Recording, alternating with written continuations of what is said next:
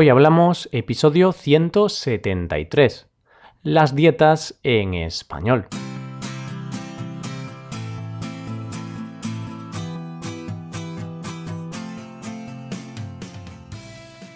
Bienvenidos a Hoy Hablamos, el podcast para aprender español cada día.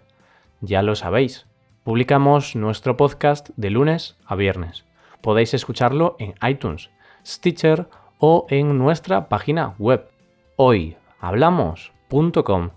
Recordad que en nuestra página web tenéis disponible la transcripción completa del audio de este episodio.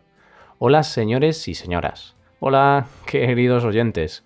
Ya estamos en octubre. Hemos entrado en un nuevo mes y eso ya sabes qué significa significa que empezamos un nuevo tema del mes. En septiembre, como sabes, te he hablado del trabajo. Para el mes de octubre te voy a hablar de la alimentación, especialmente de las dietas. Así que cada lunes de este mes te vamos a hablar de las dietas para que aprendas vocabulario relacionado con este tema. Hoy hablamos de las dietas y el porqué de su fracaso.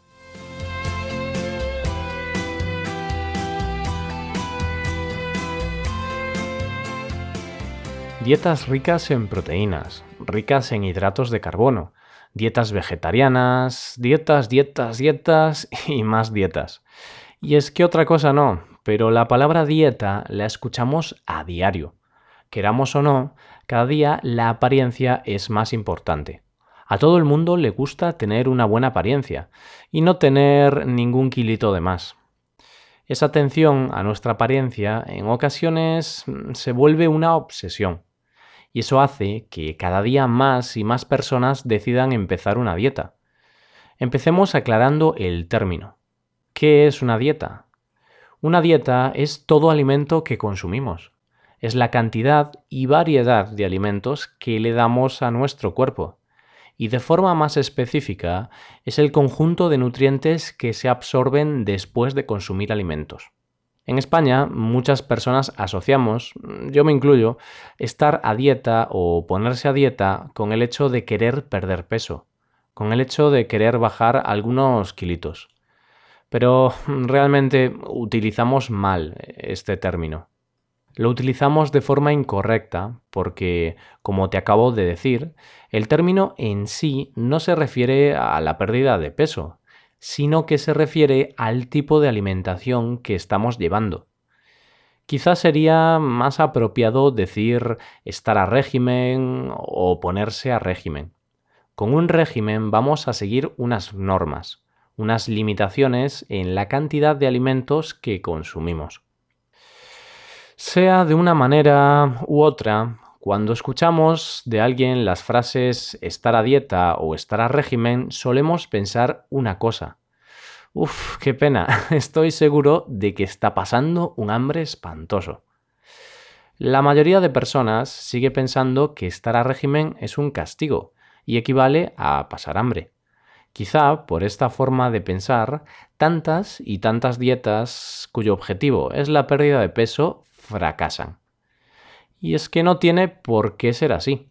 Los expertos y nutricionistas siempre dicen que se puede comer de todo, y que la mayoría de personas fracasan precisamente por eso, por pasar hambre sin necesidad de hacerlo. Este es uno de los motivos por los que muchas personas que tienen como objetivo perder peso abandonan su dieta antes de tiempo. Se quedan por el camino. Pero hay muchos otros más motivos, como la frustración uno de los peores enemigos de las dietas. La frustración es un sentimiento que suele acompañar a mucha gente en su dieta. ¿Por qué? Pues por lo general por ponerse objetivos imposibles de cumplir. Hay quien quiere perder 10 kilos de grasa en dos semanas. Y eso como que es imposible. Al menos sin perjudicar a nuestro cuerpo. Hay también quien quiere tener el mismo cuerpo que Cristiano Ronaldo en dos meses. y claro, luego pasa lo que pasa. Lo que recomiendan siempre los expertos en alimentación es ponerse una meta alcanzable y tener paciencia. También recomiendan no seguir dietas demasiado estrictas, sobre todo al principio. Con una dieta demasiado estricta, la motivación va a durar muy poco tiempo. Hay que comer de todo y lo suficiente. De lo contrario, nos encontraremos muy pronto con el aburrimiento y, lo que es más grave, con problemas de salud.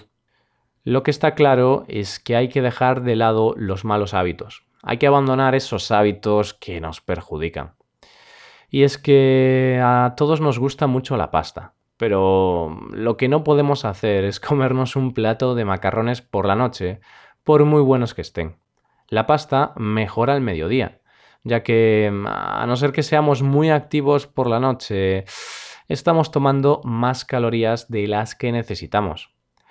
Otro hábito perjudicial es el abuso que hacemos de los productos procesados. Estos son los productos que han sido transformados con químicos y otras sustancias que no hacen ningún bien a nuestro cuerpo.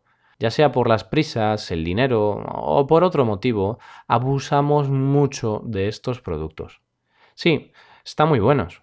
Lo que pasa es que estamos dando a nuestro cuerpo una gran cantidad de grasas, azúcares, sodio y, y demás, que con el tiempo nos van a pasar factura nos van a perjudicar.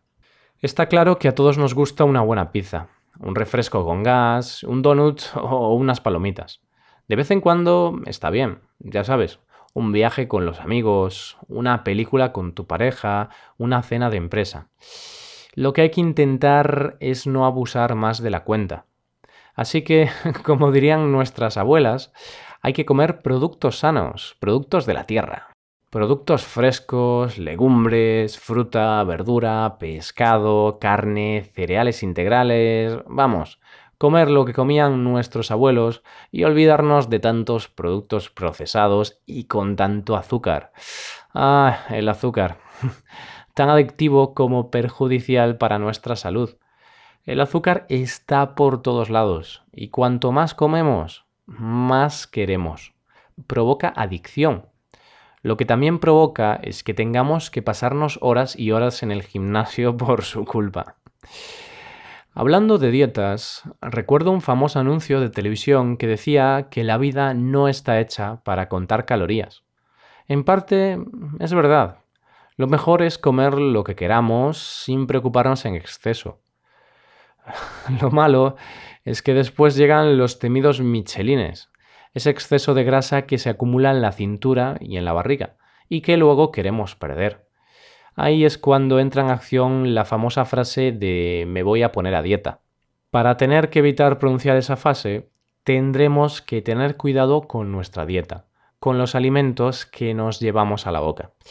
Y con esto llegamos al final del episodio. Espero que como siempre hayáis aprendido algo nuevo con nosotros. Si tenéis alguna duda sobre las palabras que hemos usado o cualquier otra cosa, podéis dejarnos un comentario en la página de este episodio, ¿vale? En nuestra web, hoyhablamos.com.